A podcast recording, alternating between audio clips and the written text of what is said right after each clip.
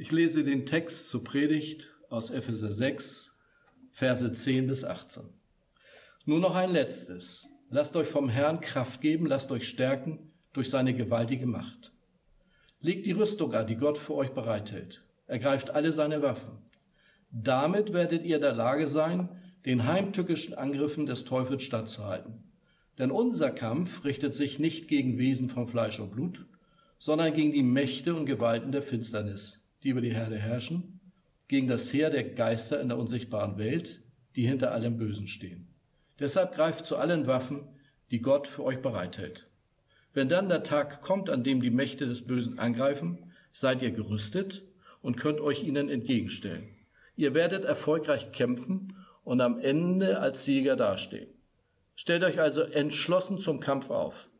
Bindet den Gürtel der Wahrheit um eure Hüften legt den Brustpanzer der Gerechtigkeit an und tragt an den Füßen das Schuhwerk der Bereitschaft, das Evangelium des Friedens zu verbreiten.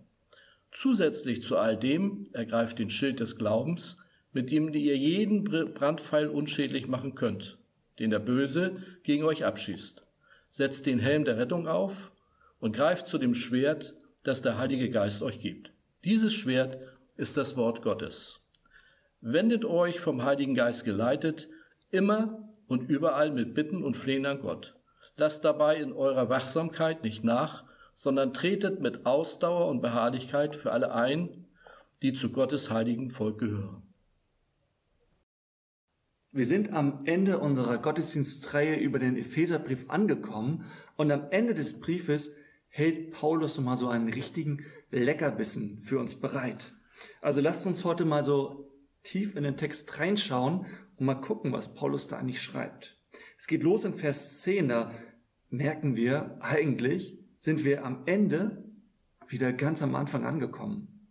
Da lesen wir noch ein letztes, lasst euch vom Herrn Kraft geben, lasst euch stärken durch seine gewaltige Macht. Vielleicht erinnert ihr euch an die erste Predigt in dieser Reihe. Da ging es ja um diese Auferstehungskraft Gottes, die in Jesus aktiv war, die ihn von den Toten auferweckt hat und die auch in uns aktiv werden kann. Also eine ganz gewaltige Macht. Und vielleicht sagen sich jetzt manche von euch am Ende dieser Gottesdienstreihe, ja, so einiges habe ich schon verstanden. Es hat mit Gebet zu tun, es hat auch mit Lobpreis zu tun. Diese Kraft kann auch in mich kommen, wenn ich faste. Aber wie genau geschieht das eigentlich? Und hey, da sage ich, wie gut, dass wir diesen Text haben, denn es ist eigentlich relativ gut beschrieben, wie wir, wie wir diese Kraft bekommen können durch die Rüstung, die Gott uns anlegen möchte, durch die Waffenrüstung Gottes. Aber bevor wir gleich zu dieser Rüstung kommen und wie wir sie anlegen, lasst uns nochmal auf die Verse davor zu sprechen kommen. Denn da ist die Rede von dem Teufel, da ist die Rede von unsichtbaren negativen Mächten, von den Geistern der unsichtbaren Welt. Und manche von uns, die wir in Westeuropa leben, die sagen sich vielleicht, ja, das habe ich immer gar nicht so vor Augen und ähm, stimmt das denn wirklich? Kann ich das glauben? Ähm, das ist nicht das Weltbild, was wir so in unserer Gesellschaft in Westeuropa haben. In anderen Teilen der Welt ist das ganz anders. In Lateinamerika, in Afrika, in Asien, ja, die haben diese unsichtbare Welt viel stärker vor Augen, als wir das haben. Und auch wenn wir uns mal die Bibel angucken von, von vorne bis hinten, ja, definitiv, dann ist das das Weltbild, das die Bibel transportiert. Dass es eine unsichtbare Welt gibt. Aber ich möchte mit euch jetzt am Anfang dieser Predigt gar nicht darüber diskutieren, ob das denn so ist oder nicht, nicht oder ob, ob ob, ob wir jetzt darüber reden müssen, dass es tatsächlich so ist und wie ich jetzt argumentativ irgendwie euch das erkläre, sondern und ich möchte mir viel lieber mit euch mal so, so eine Begegnung, oder man müsste eher sagen, eine Konfrontation von Jesus mit dem Satan anschauen. Und wenn wir uns diese Konfrontation anschauen, dann sehen wir, dass, dass diese Situation, in der sich Jesus da befindet, gar nicht so unähnlich ist von manchen Situationen, in denen wir uns, uns manchmal befinden. Und zwar denke ich da an diese 40 Tage von Jesus in der Wüste. Jesus steht sozusagen am Anfang seines Dienstes, ähm, das Reich Gottes in dieser Welt aufzurichten, am Ende am Kreuz zu sterben und, und dann auch wieder aufzuerstehen. Es ist eine große Herausforderung, vor die, die Jesus da vor Augen hat. Und um sich darauf vorzubereiten, geht er in die Wüste und fastet dort 40 Tage lang.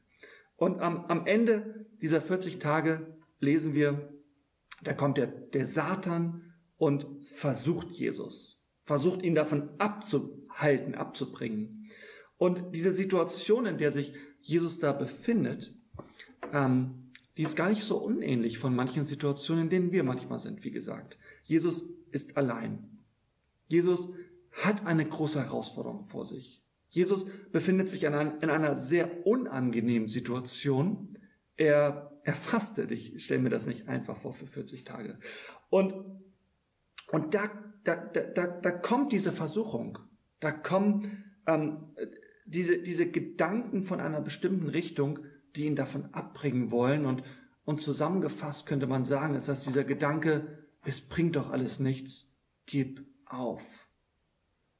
Wir alle kennen diesen Gedanken. Es bringt doch alles nichts. Kipp auf. Gerade in Anbetracht von großen Herausforderungen. Auch gerade dann, wenn wir ganz alleine sind, ja, dann kommen manchmal diese negativen Gedanken, diese Angriffe. Gerade dann, wenn es nicht einfach ist im Leben, ja, dann kommt dieser Gedanke, es bringt doch alles nichts. Kipp auf. Und ich glaube, genau in solchen Situationen brauchen wir die Waffenrüstung Gottes. Und wenn wir sie haben, ähm, dann ist es gut für uns, wenn wir gut vorbereitet sind. Von daher, lasst uns mal springen in den Vers 14 und uns die Waffenrüstung Gottes anschauen. Wenn die Angriffe kommen, dann lasst uns gut vorbereitet sein. Und es geht los mit dem Gürtel, den wir anlegen müssen, den Gürtel der Wahrheit. Ja, wozu braucht ein Soldat seinen Gürtel? Natürlich, dass die Hose nicht rutscht, ganz platt gesagt, damit er seine Rüstung nicht verliert. Denn wenn er seine Rüstung verliert, dann ist er, dann ist er völlig kampfunfähig. Und wir brauchen natürlich diese Wahrheit. Ähm, der Teufel wird als der Vater der Lüge beschrieben. In Johannes 8, Vers 44 lesen wir das. Wenn der Satan redet, dann lügt er und er ist in seinem ureigensten Wesen, ist er ein Lügner, der Vater der Lüge. Und das kennen wir natürlich alle. Ähm, aus der Bibel, wenn wir die Bibel schon hier und da gelesen haben. Der Teufel taucht am Anfang von der Bibel auf in Form einer Schlange und das Erste, was er tut, ist, er belügt die Menschen. Und auch in der Ostergeschichte beziehungsweise in der Passionsgeschichte, da begegnet das auch, dass ähm, einer der zwölf Nachfolger von Jesus belügt wird. Der Satan ergreift Besitz von Judas Iskariot und redet ihm ein, hey, Geld zu haben, wird dich glücklicher machen, als Jesus zu haben. Deswegen verrate ihn und dann wirst du diese Silberstücke bekommen und dir kaufen können, wonach dein Herz sich sehnt. Und Judas fällt auf diese Lüge rein. Wir kennen das alle, diese, diese Gedanken, die in uns aufkommen. Ne? Zum Beispiel, es bringt doch alles nichts, gib auf. Oder auch dieses Gebet bringt doch überhaupt nichts. Warum betest du denn eigentlich? Bringt doch alles nichts. Gott hört es doch eh nicht. Diese Lücke kennen wir, natürlich. Oder warum sollte ich Lobpreis machen? Kann ich meine Zeit auch anders verbringen. Oder mh, hm, das, was so in der Bibel drinne steht, ob das wirklich wahr ist. Ja, wir werden durch solche Gedanken attackiert. Aber ich glaube, es ist ganz wichtig, diese Wahrheit zu haben, damit wir halt eben nicht die Hose am Rutschen haben und unsere Rüstung verlieren. Wir brauchen die Wahrheit Gottes. Als nächstes brauchen wir den Brustpanzer der Gerechtigkeit. Oder man müsste eigentlich übersetzen den Brustpanzer der Gerechtsprechung. Ja, wozu braucht ein Soldat seinen Brustpanzer? Natürlich, um sein Herz zu schützen. In Sprüche 4, Vers 23 lesen wir, mehr als alles andere beschütze dein Herz. Bewahre, behüte dein Herz. Das Herz wird in der Bibel verstanden als, als der Sitz der Emotionen, des Selbstwerts und des Vertrauens. Und natürlich, das ist immer wieder angefochten, unser Selbstwert. Ich glaube, der Satan will uns runtermachen. dass wir uns nicht als wertvoll empfinden. Der, der, der Satan will uns negative Emotionen ins Innere setzen und unser Vertrauen auf Gott natürlich zunichte machen. Es gibt eine Geschichte in der Bibel, die das sehr, sehr gut beschreibt, nämlich in der Passionsgeschichte. Petrus. Petrus sagt am Anfang, bevor Jesus sozusagen gefangen genommen wird und ans Kreuz geschlagen wird, sagt er noch ganz stolz, ja, wenn dich alle verlassen, ich werde dich nicht verlassen. Und manche von euch kennen die Geschichte. Dreimal verleugnet Petrus Jesus. Und nach dieser Verleugnung ist alles dahin. Sein Herz ist so angegriffen, da steht, er, er, er weinte bitterlich. Das heißt, seine Emotionen sind dahin. Sein Selbstwert ist dahin. Er sagt, was bin ich bloß für ein Versager? Was bin ich bloß für ein schlechter Freund? Die Gedanken kennen wir vielleicht auch. Sein Vertrauen auf Gott ist dahin. Ich meine, die Auferstehung hatte noch nicht stattgefunden. Jesus ist am Kreuz gestorben. Und für, für Petrus ist alle Hoffnung dahin. Aber, aber Jesus, er, er spricht ihn gerecht. Er, er, er baut alles wieder auf. Später trifft Jesus Petrus wieder, als Jesus wieder auferstanden ist und er fragt ihn dreimal, liebst du mich? Und Petrus sagt, du weißt, dass ich dich liebe. Aus diesen negativen Emotionen werden ganz positive Emotionen. Aus diesem Vertrauen, das wird wieder hergestellt. Ja, wenn Jesus sogar von den Toten auferstanden wird, natürlich wird er dann meine Probleme genauso lösen können. Sein Selbstwert ist wiederhergestellt. Jesus sagt zu Petrus, auf dir will ich meine Gemeinde bauen. Was für ein Wert spricht Jesus Petrus zu. Und ich kenne das auch. In Situationen, da ist mein Herz angegriffen, da muss ich zu Jesus gehen und zu Jesus sagen, auch wenn ich vielleicht denke, ja, ich bin ein Versager, auch wenn mein Vertrauen an dich, auf dich vielleicht gerade nicht so stark ist, auch wenn meine Emotionen vielleicht negativ sind, genau in solchen Situationen muss ich zu Jesus gehen und sagen, Jesus, danke, dass du für mich gestorben bist. Das spricht mich gerecht. Als nächstes spricht der Text über die Schuhe der Bereitschaft, das Evangelium zu verkündigen, also die gute Botschaft, dass Jesus lebt. Und ähm, das ist natürlich auch ganz wichtig, um diesen, ähm, um diesen Kampf auch für Gott zu gewinnen, nämlich ähm, sein Reich in dieser Welt aufzurichten. Ganz besonders in Situationen, wo man sagen könnte, ja, das ist da eher negativ. Und es ist ganz interessant, natürlich haben wir auch immer wieder diese Gedanken, diese Versuchung ist, es bringt nichts. Es ist diese, unmotiv diese demotivierenden Gedanken, dieses, ach, die Reaktionen sind einfach zu negativ, damit kommst du nicht klar. Und der Satan versucht natürlich immer wieder zu demotivieren. Paulus, der diesen Brief schreibt, er, er ist so angefochten, er ist sogar im Gefängnis, es sind Menschen da, die hassen ihn, die wollen ihn umbringen, weil sie das stoppen wollen. Und Paulus hat aber diese Schuhe der Bereitschaft, das Evangelium zu verkündigen, angezogen und lässt sie sich nicht wegnehmen. Es ist ganz wichtig, dass wir das tun. Jesus hat uns ähm, den, den Auftrag gegeben, bevor er zurück zum Vater gegangen ist, geht hinaus in alle Welt und macht alle Menschen zu meinen Jüngern, verkündet die frohe Botschaft.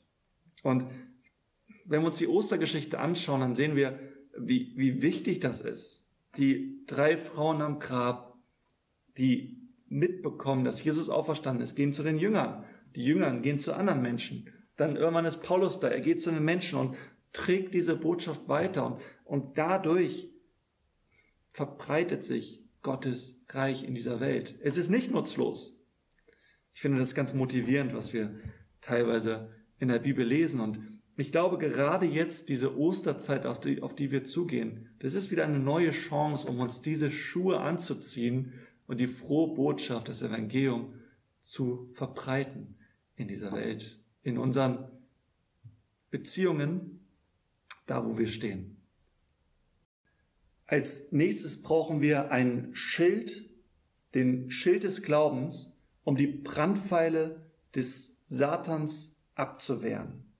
Ja, was sind die Brandpfeile des Satans? Das sind Beleidigungen, Beschimpfungen und das sind Rückschläge.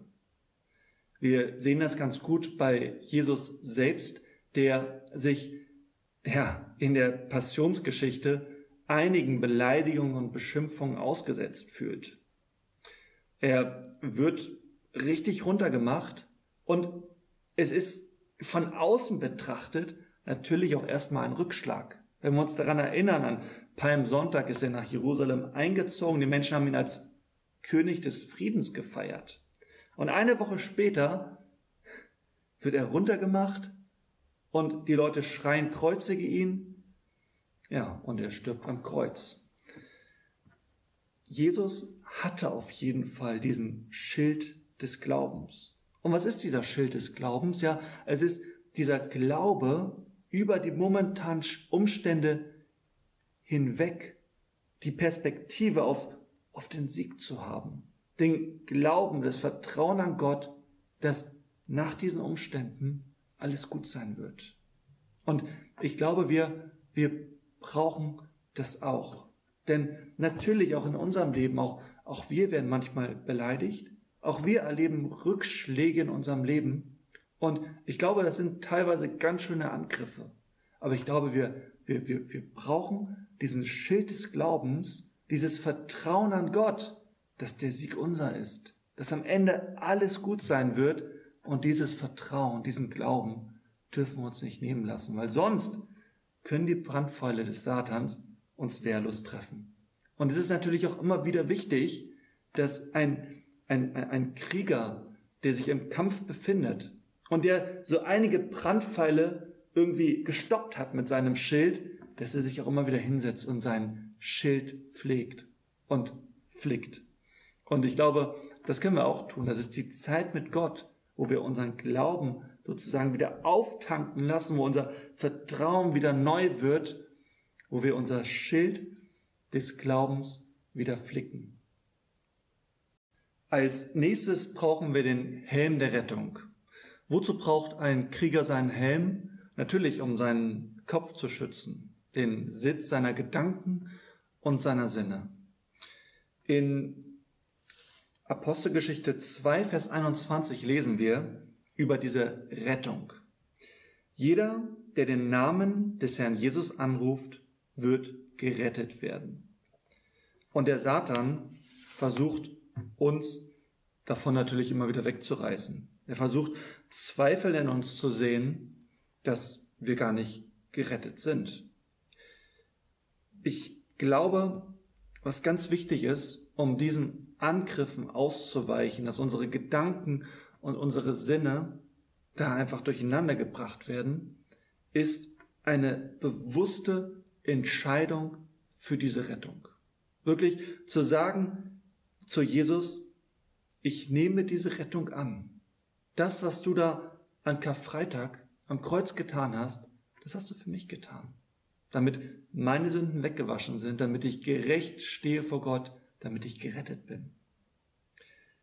Ich glaube, es ist ganz viel wert, diese, dieses Gebet ganz bewusst zu sprechen. Jesus sein Leben zu übergeben und sich das aufzuschreiben, an welchem Tag man diese Entscheidung getroffen hat. Denn es wird Tage geben, da kommt dieser Gedanke auf, ja, du bist doch gar nicht gerettet. Oder du bist doch viel zu schlecht für Gott. Was, was denkst du dir denn? Ey, guck dich doch mal an du denkst, du bist von Gott angenommen? Du glaubst, Gottes Kind zu sein? Diese Gedanken sind ganz furchtbar. Und manchmal werden diese Gedanken auch zu grundsätzlichen Zweifeln an Gott und an seiner Rettung.